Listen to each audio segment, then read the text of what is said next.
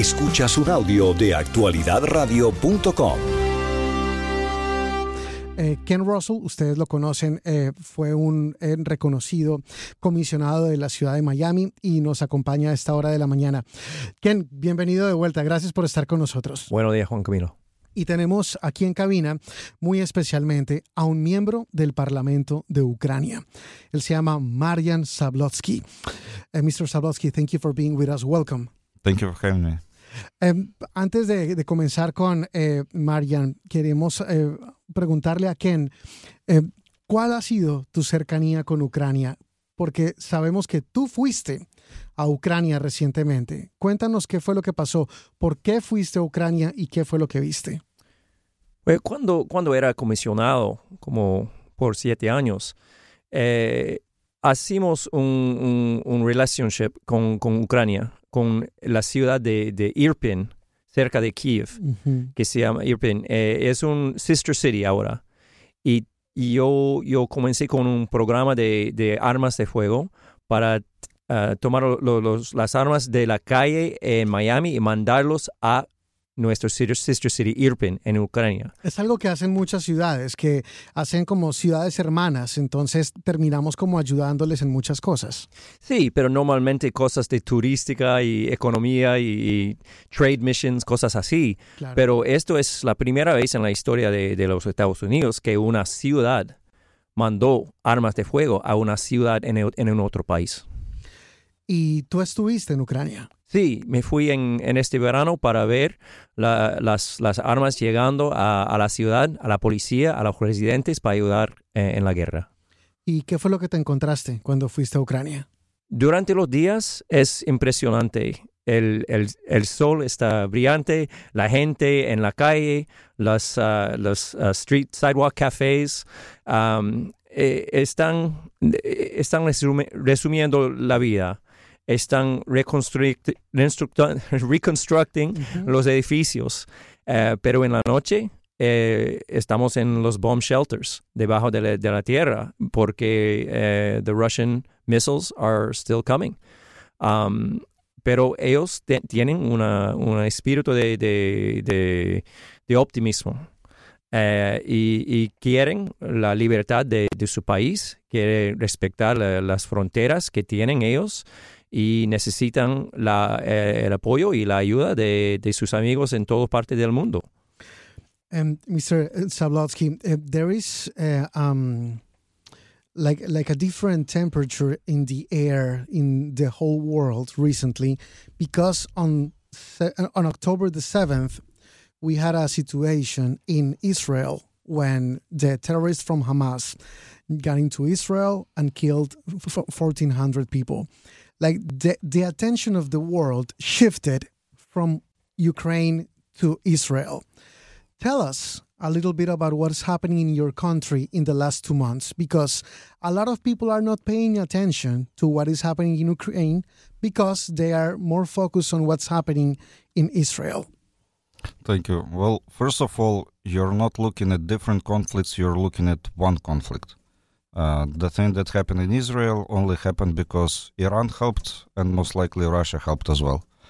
And the thing that you will soon look at uh, in Guyana, and I think conflict there is also likely, is also the same thing. So Russia and Iran are forcing Maduro to do the same things. From how we Ukrainians look at the world, is that there is already a global conflict that uh, several regimes are part of. So, South Korean intelligence agency recently told that North Korea has sent over 1 million artillery rounds to Russia. To 1 million artillery rounds. Over 1 million art- artillery rounds. So, we do know that uh, Cuban regime has sent several thousand mercenaries to Russia. They are currently being trained. Uh, our infrastructure is bombed by Iranian drones, and those Iranian drones are partly assembled in Venezuela. So, we look this uh, I don't know how to call them, the axis of assholes who cooperate completely, who have integrated mafia-style like system, and what happened in Israel is just another spillover. And I do expect similar spillover soon in uh, Guyana and Venezuela. Hmm. Eh, le preguntamos a eh, Marian Sablotsky. Él es miembro del Parlamento de Ucrania y está aquí en el sur de Florida desde hace apenas un par de días. Em, le preguntamos qué ha pasado en su país en los últimos dos meses prácticamente, porque la atención del mundo se ha virado hacia Israel. Y lo que nos dice es que lo que estamos viendo es parte de un mismo conflicto. Lo que pasa en Israel es porque Irán y Rusia han apoyado a que eso pase. Y que lo que vamos a ver es que lo mismo va a pasar muy probablemente en Guyana que Rusia e Irán están forzando a Maduro a hacer lo mismo. Que Corea del Sur ha dicho algo similar recientemente, cuando de, Corea del Norte un millón de eh, municiones de artillería han sido enviadas a Rusia, que Cuba también ha enviado a varios miles de mercenarios a Rusia para pelear y que lo que estamos viendo es que ellos, los ucranianos, se están defendiendo de ataques de drones iraníes en parte ensamblados en Venezuela, que lo que él llama esto es como un, una especie de eje de imbéciles, por, por no decir la palabra que dijo porque no la puedo decir al aire, pero que es como un estilo de mafia, que eso que estamos viendo que está pasando en Israel es parte de lo mismo, parte de esa misma mafia. Uh, Mr. Sablotsky, uh, you mentioned uh, Cuba. Tell us a little bit about this, the, because we we saw the news recently of Cuban people going from the island to Russia to fight, and that Russia convinced them of fighting for them as uh, mercenaries. Uh, um, what, what do you know as a member of the parliament of Ukraine? What is happening with those these Cubans that are going from the island to Russia to fight against Ukraine? Well, Russia is doing exactly the same thing as Soviet Union was doing the past decades. You know, even 50 years ago, there were Cuban mercenaries sent uh, to participate in attack on Israel. So what they did, Patrushev went to Cuba. Patrushev is the second most powerful man in Russia. He went to Cuba, made a deal with Cuban regime, and they send their recruiters. Uh, they pay two and a half thousand dollars a month how many? How much? Two and a half thousand dollars a month for Cubans, which, due to extreme poverty in Cuba, is of course a lot of money. Many people in Cuba agree to go to Russia to fight against Ukraine. They are being currently trained there in the city of Tula, and we expect them to go to front line soon. Um, my personal opinion is that Russia really does not need several thousand Cuban mercenaries but what they really want is uh, Spanish speaking uh, mercenaries that have been through battle, who received battle experience, who will be hardened, and most likely they will be used in conflicts around Latin America. So they are getting the Cubans to Russia and then they will send them back? I think they will send them to the front lines uh, they will get battle trained, and this is very important. I myself have been through hearing explosions, and it takes some time to get used to them. You know, you have to have troops that can sit in the trenches and not run away when explosions are happening around. You at the modern time, you need to have troops that know how to operate drones. This is very important. So there will be a, a huge difference between troops that have spent at the front line even a little bit of time and who haven't. Hmm. And uh, what we are currently seeing with Guyana and with Russian expansion in, in Nicaragua, I think Russia wants to have Cubans as a battle force that is trained for potential foreign operations. Le preguntamos por los cubanos, porque mencionaba en su respuesta anterior el hecho de que hay eh, cubanos que han sido reclutados por Rusia para pelear en contra de Ucrania.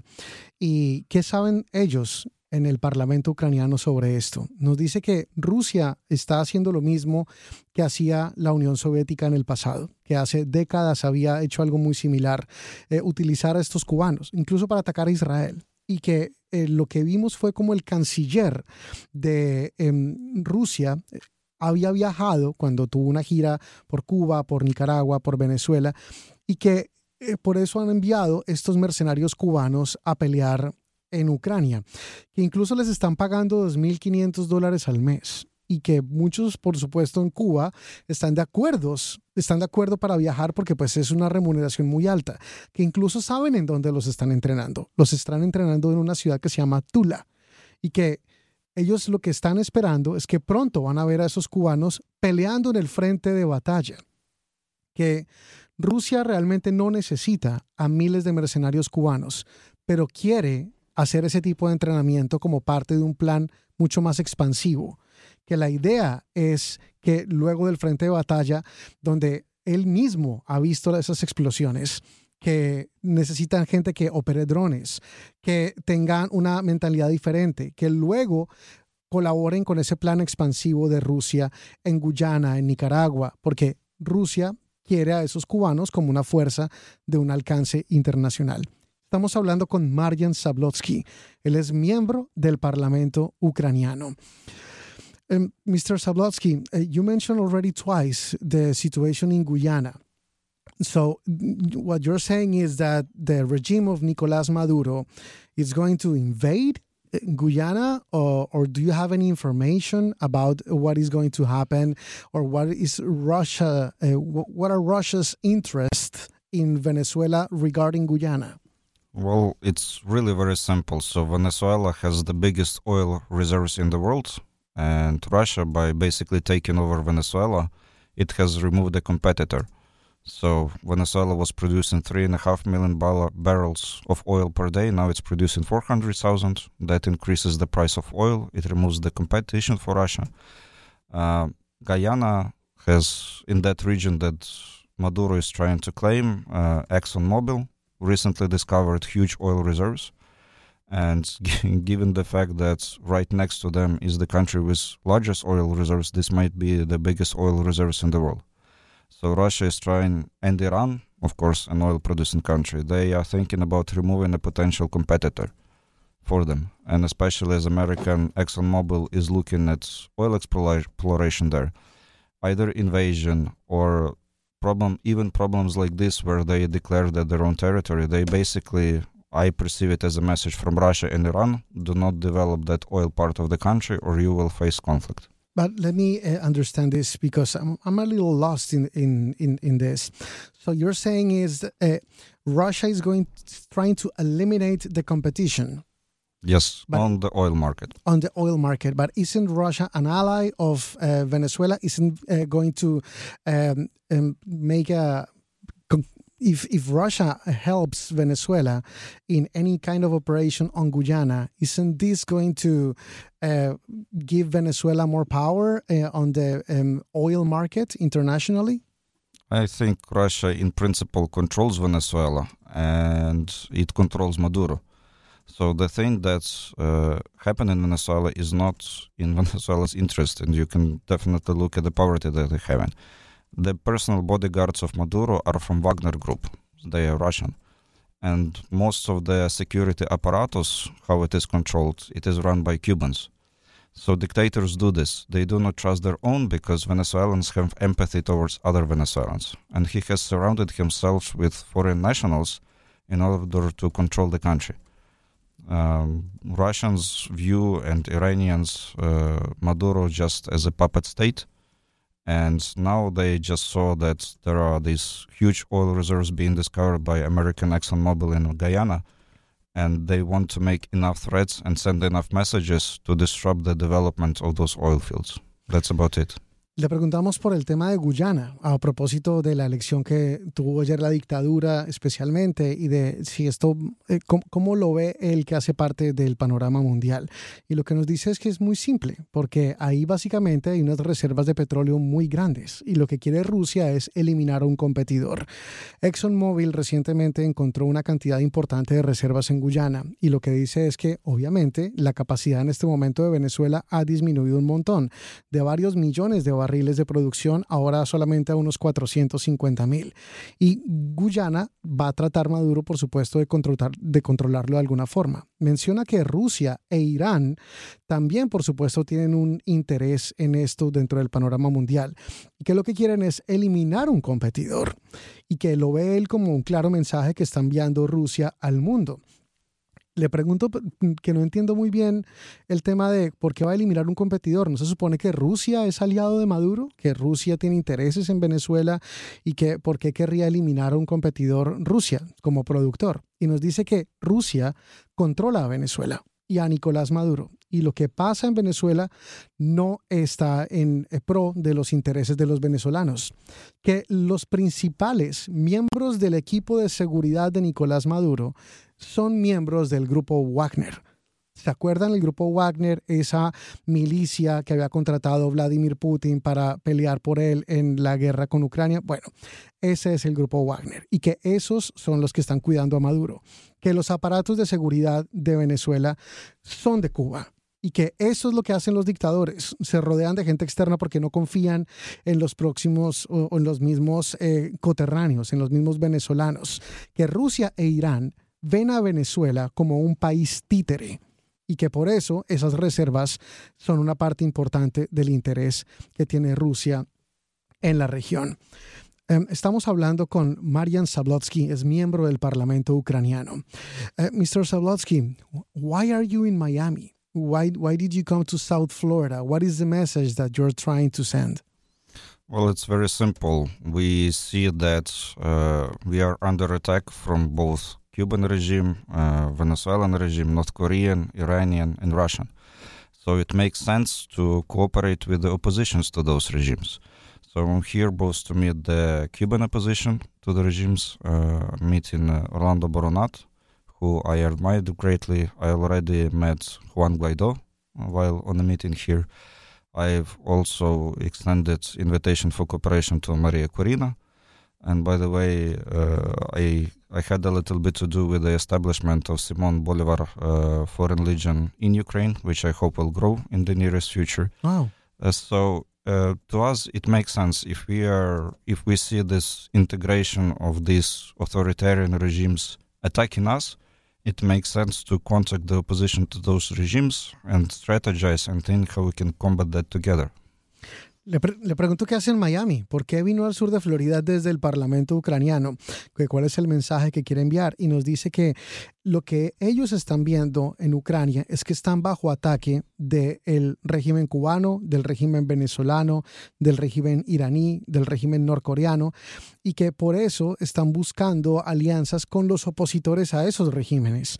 Por eso ha hablado con eh, líderes opositores acá cubanos, eh, con Juan Guaidó, em, envió una invitación a María Corina Machado, y que si ellos ven que los eh, regímenes se están uniendo, lo más lógico es que también haya una unión de opositores a sus regímenes para poder uh, ayudarles y que incluso él desde Ucrania hizo parte de una oficina o de un programa de Simón Bolívar en su país.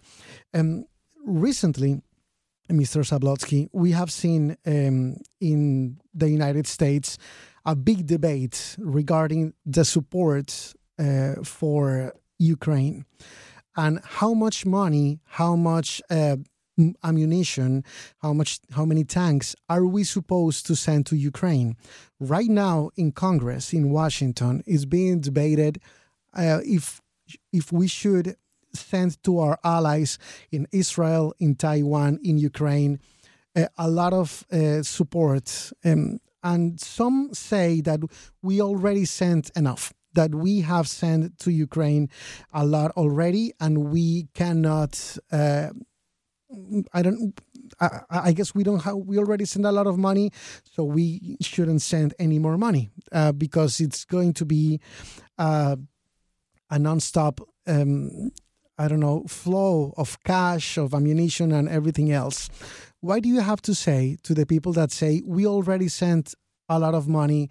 We should we should stop or at least not send as much money as we already sent? Well, Ukraine receives very little money directly, and whatever funds we receive, they go directly to pay just paying pensioners. When you hear money in relation to Ukraine, it's all only the estimated value of equipment that was being shared. And quite honestly, we, although it's very expensive and very valuable, but this is a very very small fraction of uh, U.S. military equipment. In money wise, it's less than five percent of just the military budget of United States. And to be honest, um, the stockpiles that United States has have generated have specifically been generated for a war with Russia. Uh, we are very and extremely grateful to American people, American taxpayers for helping us out because otherwise we would have faced genocide on huge proportions. But to be honest, currently we are receiving just enough not to lose. We are extremely grateful for the HIMARS systems that were given to Ukraine. We received 38. They have been a game changer, but to be honest, United States possesses 1,300 of these systems. Hmm. Uh, we are extremely grateful for the Abrams tanks. Um, we are receiving 31 tanks. That's basically one tank per 25 miles of front line. Uh, Egypt has 1,300 Abram tanks. Um, you know, when back at the beginning of the 90s, when we had the third biggest nuclear arsenal in the world, United States and Great Britain and Russia as well committed to protecting Ukraine in terms of us getting rid of nuclear weapons. And we committed fully. We did not say, okay, we out of the thousand warheads we leave 20. We committed fully and we expected full protection then. And I think it is time to to keep that word, or otherwise you're sending uh, a precedent to every single democracy in every other country. Never get rid of the weapons of mass destructions because this is what you will face. Hmm. Le pregunto por el, el, tema de la ayuda que está recibiendo Ucrania y el debate que está en este momento en Washington para el nuevo paquete eh, para Ucrania, Israel y para Taiwán. Y le pregunto por las voces que están diciendo desde Washington y desde diferentes partes que ya han recibido suficiente o que deberían eh, recibir menos, porque pues si no, nunca van a dejar de recibir lo que les estamos enviando. Y nos dice que Ucrania realmente no recibe dinero y que es muy poco lo que hace realmente en cuanto a dinero.